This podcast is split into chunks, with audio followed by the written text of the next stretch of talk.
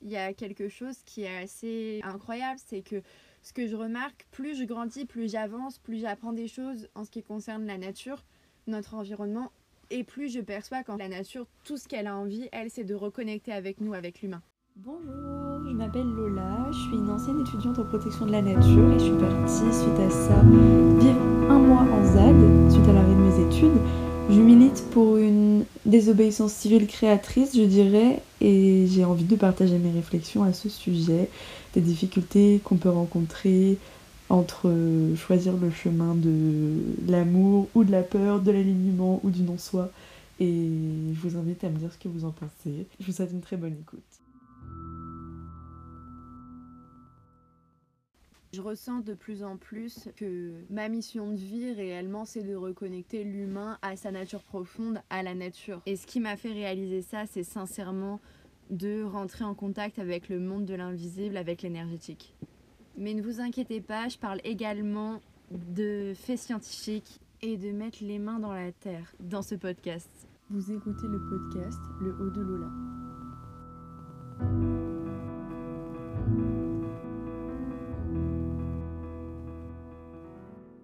Depuis que je suis toute petite, mes parents m'ont toujours dit Oui, ferme le robinet. Tout le monde n'a pas accès à l'eau dans le monde. Ou quand il y avait un aliment que je n'aimais pas dans mon assiette. Mais tu sais, Lola, tout le monde n'a pas accès à l'aliment que tu as dans ton assiette. Donc ça serait cool que tu le manges. Et petit à petit, de fil en aiguille, j'ai commencé à faire ce genre de réflexion à mes copines. J'avais 4 ans, je me souviens à la cantine, euh, je faisais des réflexions à mes copines. Je suis très vite devenue l'écologiste du groupe. Je pense que ça a sincèrement un énorme lien avec le fait que dans ma maison, il y a énormément de souvenirs des pays d'Afrique que mes parents ont ramenés parce que mes parents ont voyagé au Mali, ont voyagé dans plusieurs pays d'Afrique du Nord notamment.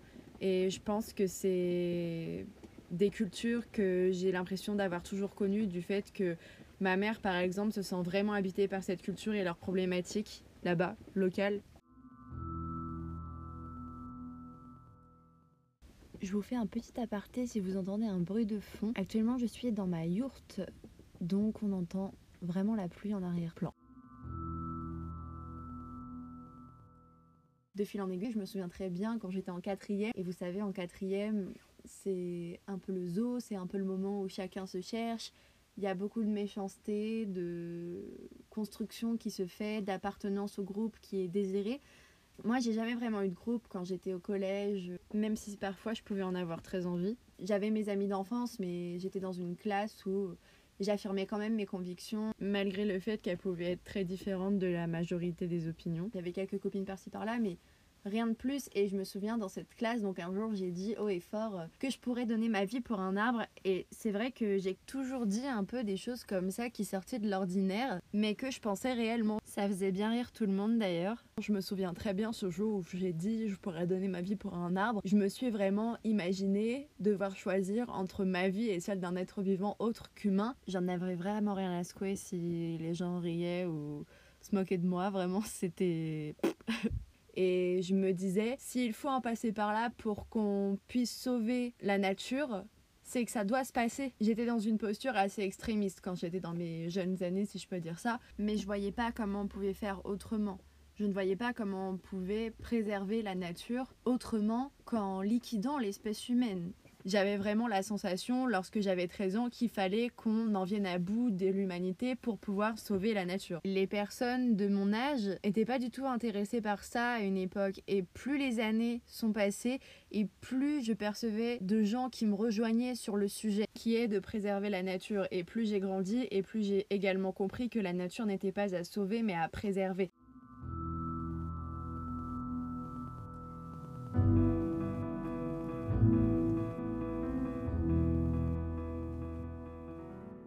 La nature, elle est cyclique. Elle est comme nous. Un jour, on va arriver à l'état de mort et il y aura d'autres naissances. On va se réincarner. Après, ça, c'est selon les croyances de chacun, mais moi, je crois réellement à la réincarnation, par exemple, de l'âme. Même si je ne suis pas encore pour l'instant totalement sereine avec l'idée qu'un jour, une mort arrivera pour moi. Et c'est vrai que ça a été réellement un élément déclencheur de me dire c'est ok, je peux faire ma part, mais je peux pas sauver le monde. Et de toute le manière, je n'ai pas à sauver le monde parce que la nature va se régénérer, mais avant de se régénérer, il y a des états de mort à passer qui sont obligatoires et nécessaires au bon fonctionnement de la nature elle-même. Et c'est de tous ces principes que j'ai compris en grandissant que aujourd'hui je sais que c'est en incarnant la vie qu'on souhaite pour soi en prenant soin de soi d'abord que le soin qu'on s'apporte à soi va découler sur les autres et ensuite va impacter le monde et la nature.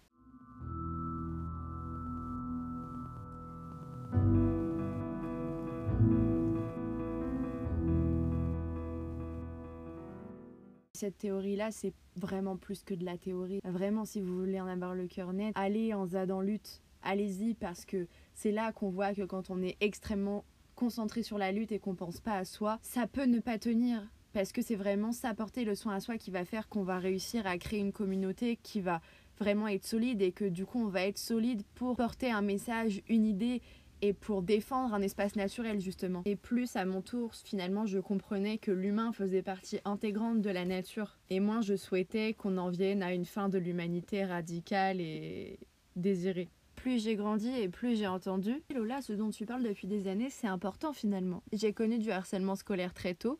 J'étais en CM2 la première fois que j'en ai connu. Et c'est dans ces grands moments où je me sentais vraiment rejetée pour qui j'étais. C'est vrai que la nature, ça a toujours été des endroits, des êtres vivants avec lesquels je me suis jamais sentie jugée. Je me suis toujours sentie dans la possibilité d'être entière avec un environnement où il y avait plein d'arbres par exemple. Je me sentais toujours comme protégée et accueillie telle que j'étais, même presque plus accueilli que comme moi je m'accueillais moi-même parce qu'avec les années, quand tu te fais harceler à l'école durant plusieurs années, tu te crées une carapace où finalement être toi, c'est prendre un énorme risque, c'est avoir l'impression que euh, on va toujours appuyer sur tes faiblesses, donc il faut surtout pas les montrer. Mais avec le temps, j'apprends à déconstruire ce schéma que j'ai intériorisé en allant à l'école et en vivant du harcèlement scolaire par exemple, en me reconnectant à la source, à la nature et donc aux êtres humains.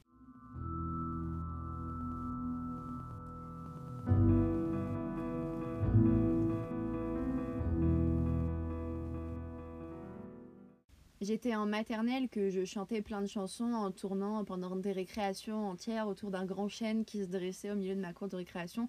J'en ai encore des images de ce chêne alors que j'étais vraiment très très jeune. Aujourd'hui, il est plus là, il a été déraciné à mon grand regret. Mais le symbole du chêne en médecine chinoise, par exemple, c'est le symbole du moi profond qui fait partie du symbole qu'on attribue au chakra du cœur, qui se situe en l'occurrence au milieu de la poitrine de chacun. Lorsque j'ai été dans une relation qui n'était plus saine pour mon âme, mon corps qui m'a été offert par la nature m'a signifié par une douleur au niveau du chakra du cœur que cette relation n'était plus pour moi à l'instant T ce don de la nature qui est mon corps m'a en fait indiqué que mon moi profond ne s'exprimait plus.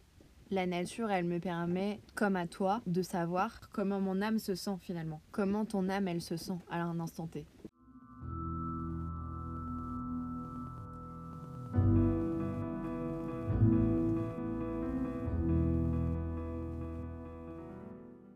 y a des éléments comme ça dont je me rappelle où dès que j'avais un chagrin, une peine, quelque chose qui allait pas trop dans mon corps, dans ma tête, j'allais toujours en forêt, j'allais toujours au bord des rivières qui pouvaient se trouver près de chez moi et ça m'apportait comme un soin instantané que de me recueillir auprès d'autres êtres vivants que l'être humain. Je remercie d'ailleurs au passage mes parents qui m'ont énormément emmené faire de balades en forêt ça vient pas de nulle part, c'est que d'une certaine manière, ils ont quand même eu une certaine sensibilité à ça et m'ont quand même baigner dans ce milieu qui est d'apprécier aussi les petites choses de la vie, si je peux dire, à commencer par mon environnement. J'étais vraiment jeune quand je parlais littéralement aux plantes et aux arbres et j'ai toujours eu la sensation d'inventer leurs réponses. Donc ça me rendait extrêmement malheureux. Je croyais pas en ce fait que je pouvais communiquer avec un arbre, une plante, j'y croyais pas que c'était possible. Pourtant, j'avais vraiment la sensation intime que les arbres, les plantes, les fleurs envoyaient des messages et me parlaient, mais que j'étais incapable de recevoir leurs messages. Ça créait une énorme frustration chez moi. Le jour où j'ai réalisé le premier niveau de ma formation en énergétique et que j'ai pour la première fois posé ma main sur un arbre, que j'ai ressenti que cette fois-ci c'était une réelle réponse, que j'avais une réelle image que un arbre m'avait apporté. La première image que j'ai reçue, elle venait littéralement pas de moi. Je l'ai senti venir de l'extérieur J'ai trouvé ça très impressionnant sur le moment et je trouve ça toujours incroyable. J'étais folle de joie et j'y croyais pas. Pour moi, c'était quelque chose d'impensable, d'impossible. Et pourtant, aujourd'hui, ça m'est arrivé, ça m'arrive encore. Jusqu'à ce jour, j'avais été dans l'incapacité de recevoir ce qui me paraissait être des vraies paroles de la part d'un arbre ou d'un être vivant autre qu'un humain. Pourtant, ça faisait plusieurs années que je me connectais comme ça à des végétaux, des plantes que je touchais et que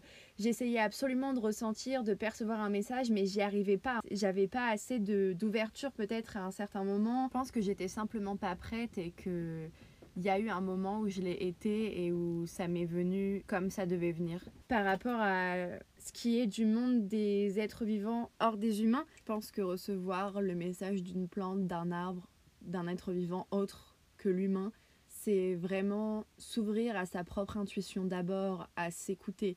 Et hum, je l'ai remarqué tout de suite lorsque j'ai commencé à couper le lien toxique d'une relation que j'avais avec une personne qui m'était très chère mon intuition a commencé à revenir, j'ai commencé à percevoir plus de signaux de la part de la nature, à rentrer davantage en communication directe avec certains animaux, j'avais davantage de renards ou d'animaux qui étaient plus rares vers là où j'habitais qui m'apparaissaient. Et en plus de ça, je sais pas si c'est quelque chose que vous remarquez ou même que vous ressentez, que vous vivez, mais souvent quand il pleut, on n'a pas le moral, on n'a pas envie de sortir et finalement on se comporte avec la nature comme on peut se comporter avec nous-mêmes et avec les humains, c'est-à-dire ne pas accueillir nos moments de tristesse, de pluie. Et finalement on fait pareil avec la nature, on a tendance à repousser les moments où elle se nettoie, alors que c'est totalement dans le cycle de la vie. Et c'est pour ça que moi, davantage accepter mes émotions désagréables, comme par exemple ma tristesse qui me nettoie, ça m'a davantage ouvert à accepter les états de la nature.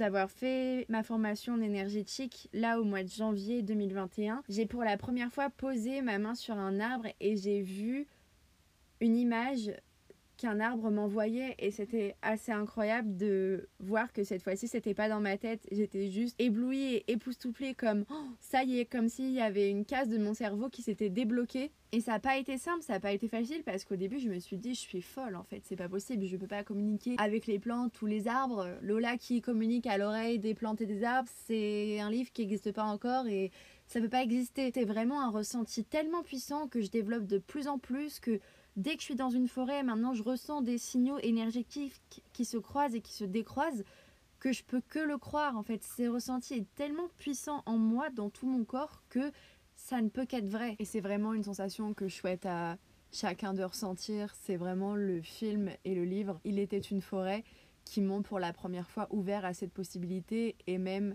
à cette réalisation que à la base, sans parler de communication d'humain à plante, les arbres sont toujours en interconnexion entre eux, c'est incroyable et on n'aura jamais assez d'une vie pour connaître tous les secrets d'un milieu naturel.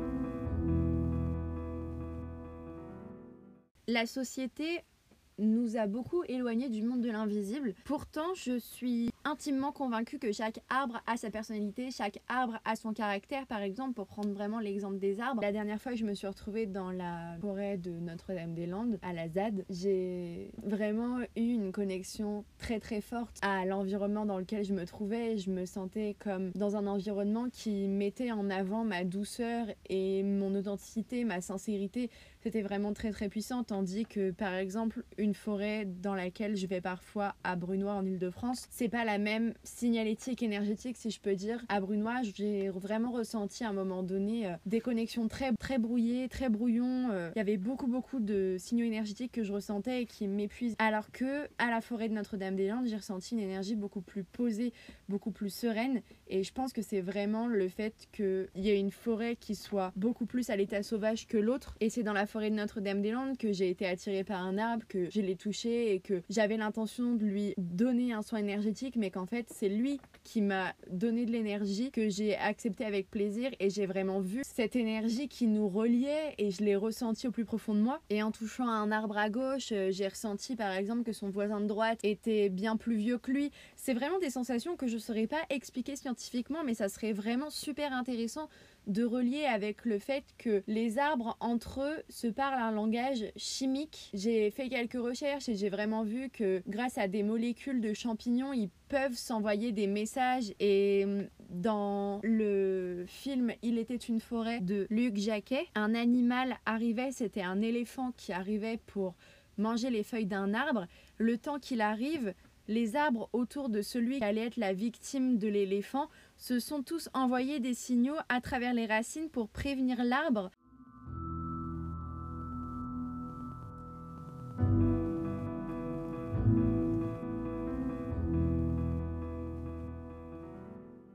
En question, qui s'est euh, doté de substances de protection. Il a mis littéralement un système de protection en place sur ses feuilles empoisonnantes pour faire fuir son prédateur. Et il y a des événements, des processus chimiques, scientifiques qui sont prouvés et je trouverais ça super intéressant qu'avec le temps, on arrive à prouver scientifiquement que cette connexion entre les arbres implique qu'ils sont également capables de rentrer en connexion et en communication directe avec certains êtres humains. N'hésitez pas à me laisser des notes vocales sur encore la plateforme de podcast pour me dire ce que vous pensez de ce sujet, si vous pensez que ça serait intéressant que la science explore ça, ou si vous voulez tout simplement me dire ce que vous avez pensé des sujets abordés dans ce podcast. Avec les humains tout court et qu'il n'en tient qu'à nous que de s'ouvrir à cette communication-là. En bref, ça a toujours été une évidence pour moi qu'il fallait que j'œuvre pour la nature, comme si ça avait toujours été ma seule direction. C'est comme si la nature avait toujours été mon seul chef d'État légitime.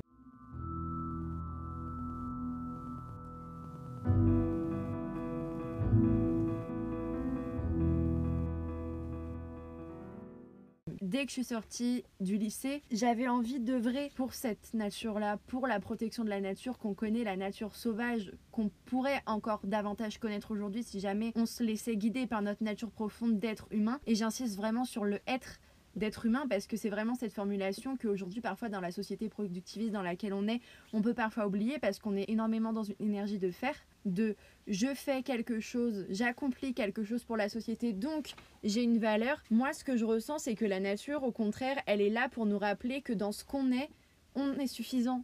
On n'a pas besoin de toujours être dans la productivité pour avoir une valeur et être précieux. Notre nature profonde elle-même est précieuse. Et pour revenir sur mes études, dès que je suis sortie de mon lycée, j'ai cherché comment œuvrer pour la préservation de la planète. À l'époque où je suis allée dans des salons étudiants, etc., j'avais deux voies qui s'offraient à moi, je l'ai très rapidement compris. Aller étudier la nature à l'étranger. J'ai eu des propositions d'ailleurs pour partir étudier au Mexique, au Pérou, etc. Mais je pense que j'étais pas encore prête à partir étudier la préservation de la nature à l'étranger. J'ai de toute façon absolument pas regretté avec les années, étant donné le travail qu'on a déjà à faire sur notre propre territoire qu'est la France. Donc il me restait deux voies en France qui étaient la voie économique pour préserver la nature et la voie scientifique. Seulement, j'ai jamais aimé étudier la nature par des chiffres et j'ai fait un bac économique et social, donc ce qui me paraissait le plus juste, c'était d'aller vers ce que je connaissais et d'y apporter ma personnalité, en l'occurrence la protection de la nature. Donc l'école dans laquelle je suis allée, qui alliait commerce et développement durable, me paraissait le plus approprié sur le moment. Donc j'ai fait un an là-bas, comme certains le savent déjà. Néanmoins, je m'y retrouvais plus. J'ai raconté l'histoire que je vais vous raconter maintenant à certains de mes responsables là-bas. J'ai été totalement transparente avec eux sur mes ressentis. Je m'y retrouvais plus parce qu'un jour en amphithéâtre, je me souviens très bien de ma réflexion. Je me suis posé la question, j'ai posé mes cahiers, j'ai mis tout ce qu'il y avait autour de moi en off et je me suis posé cette question qui autour de moi sait planter une tomate dans la terre?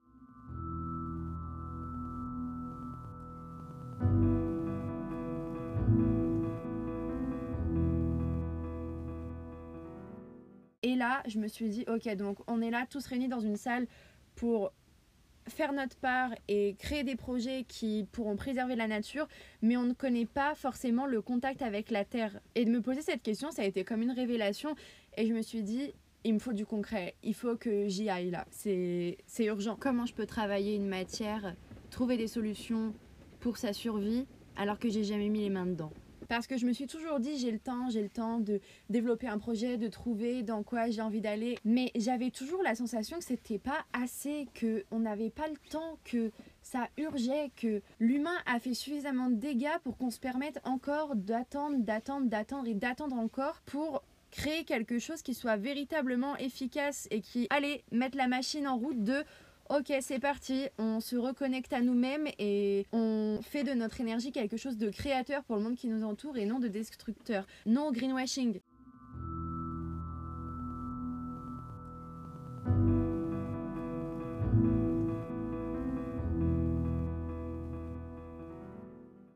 Je pense que l'économie actuelle, on lui a fait suffisamment confiance. Donc j'ai vraiment voulu tester de faire confiance à l'humain et j'ai jugé que la préservation de la nature dans l'urgence, c'était plus important que ma sécurité d'avoir un diplôme à la clé d'un bachelor en commerce et en développement durable. De mon école, j'ai appris beaucoup, j'ai fait des super rencontres, j'ai eu des profs excellents, tout comme j'ai eu des réflexions qui m'ont un peu moins plu, j'ai eu des discussions qui m'ont paru parfois vides de sens. J'ai eu de tout et je regrette pas du tout d'avoir fait cette école. Ça se trouve, un jour je continuerai mon bachelor jusqu'à la fin. Mais aujourd'hui, ce que je vois, c'est que mettre les mains dans la terre, ça me sert terriblement. D'aller en zone à défendre, là où on vit dans un milieu naturel 24 heures sur 24 où on a tout le temps les pieds dans la boue, où on construit nos habitations, où on a la valeur de l'effort, du travail, où on est heureux quand on arrive à faire un feu, que ce soit sous la pluie ou au sec. Je me suis rendu compte que c'était ces choses simples de la vie qui me manquaient terriblement à mon quotidien et qui faisaient que passer 80% de mon temps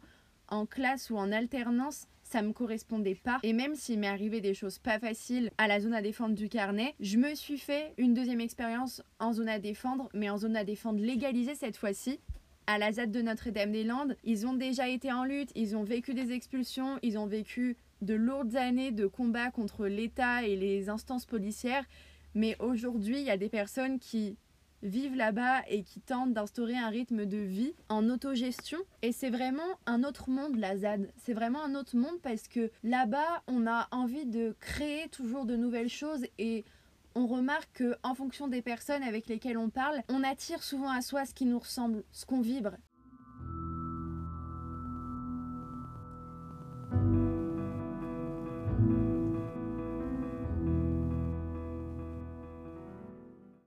En l'occurrence, ce que je vibre aujourd'hui, c'est la préservation de la nature. Je me suis donc souvent retrouvée au milieu de conversations qui parlaient vraiment de mais qu'est-ce qu'on peut faire au mieux pour pouvoir garder les mains dans la terre, reconnecter l'humain à la nature, créer des projets qui vont être vertueux? J'ai assisté à la ZAD de Notre-Dame-des-Landes à des rencontres entre Youth for Climate et tout un tas d'organisations qui cherchaient comment on peut faire pour occuper des terres par exemple. Est-ce que ça pourrait être une solution face à l'État pour justement leur faire comprendre qu'on est là, on est en présence et qu'on se bat pour la nature? Pendant plusieurs semaines, je suis allée tous les mardis aider des agriculteurs, je suis allée sécher des plantes, j'avais les mains qui sentaient la verveine, je vivais dans une yourte avec un petit radiateur et je me suis jamais sentie autant moi-même et remplie qu'à ce moment-là. Je me suis jamais senti autant alignée dans mes baskets. Je sais néanmoins que les ZAD, ce ne sont pas des fins en soi, mais des étapes, car bien sûr, il y a plein d'autres choses qui m'intéressent dans la vie. La danse, la peinture, c'est des choses que j'ai à cœur et que j'ai tenté d'instaurer sur ZAD. Même le soin à soi-même, c'est des questions qui sont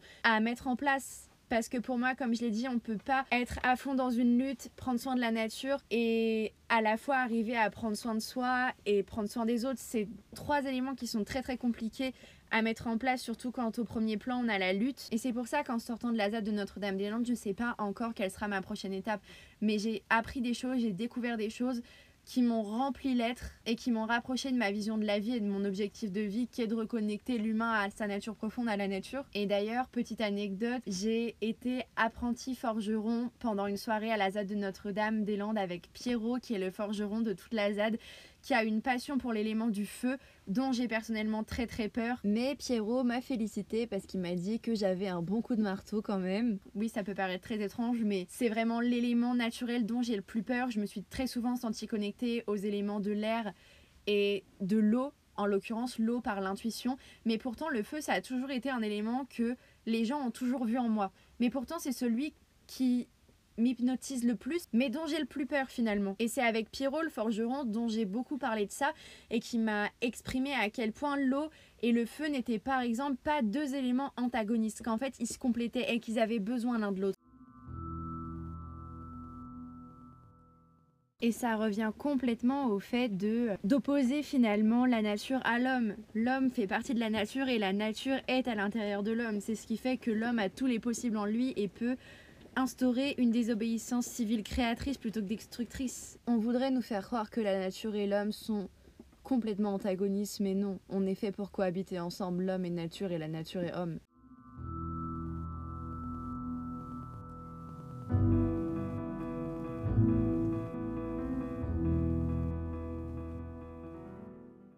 et qui peut donc s'apporter le soin à lui-même en étant tout de même en lutte. Et j'ai l'impression que c'est le travail d'une vie d'expérience qui font que au bout d'un moment, à force de travail sur soi avec les autres et avec la nature, on trouve l'équilibre entre œuvrer pour soi, pour les autres et la nature. Et avec Pierrot le forgeron, j'ai par exemple appris à rapprocher mes mains du feu, à envoyer de l'air euh, sur un feu de forge et en me reconnectant comme ça à mes peurs finalement, les laissant s'exprimer en modelant des morceaux de métal qu'on avait retrouvés dans la nature justement à cause de la guerre de 14-18, en affichant ma vulnérabilité face aux êtres humains que je peux rencontrer. Parce que attention Pierrot, il rigole pas. Quand tu envoies de l'air sur un feu de forge, tu prends conscience de chacun de tes mouvements et que c'est toi qui produit, qui propulse les éléments de la nature. Et il m'a vraiment appris ça, que le feu, c'est pas un élément que tu domines, c'est un élément que tu partages avec lui. Tu partages son pouvoir avec lui.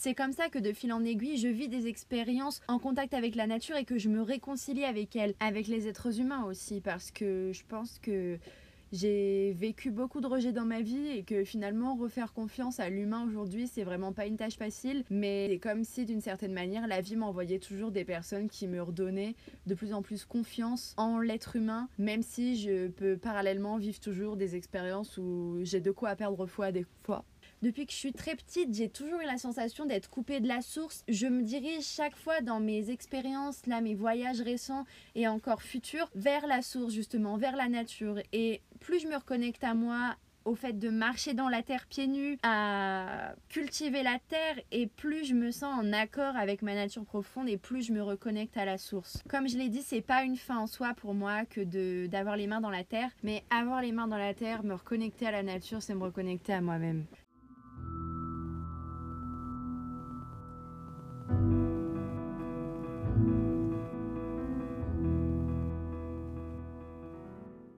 Mais je sens que ma vie, elle se passera toujours au contact de la nature. Je peux pas vivre sans la nature et elle peut pas vivre sans moi. Je le ressens jusqu'au fond de mes entrailles pour le moment. Et le message que je voulais passer à travers ce podcast, c'est vraiment quand vous vous sentez coupé de vous-même, retournez justement à la source, retournez à ce que vous aimiez quand vous étiez enfant, quand vous vous sentiez perdu, vers quoi vous vous tourniez quand on devient adulte, parfois on perd cette étincelle, mais elle est seulement étouffée. La braise est toujours là finalement. Il suffit juste de la raviver. Merci beaucoup pour votre écoute et je vous dis à bientôt pour le partage de prochaines réflexions.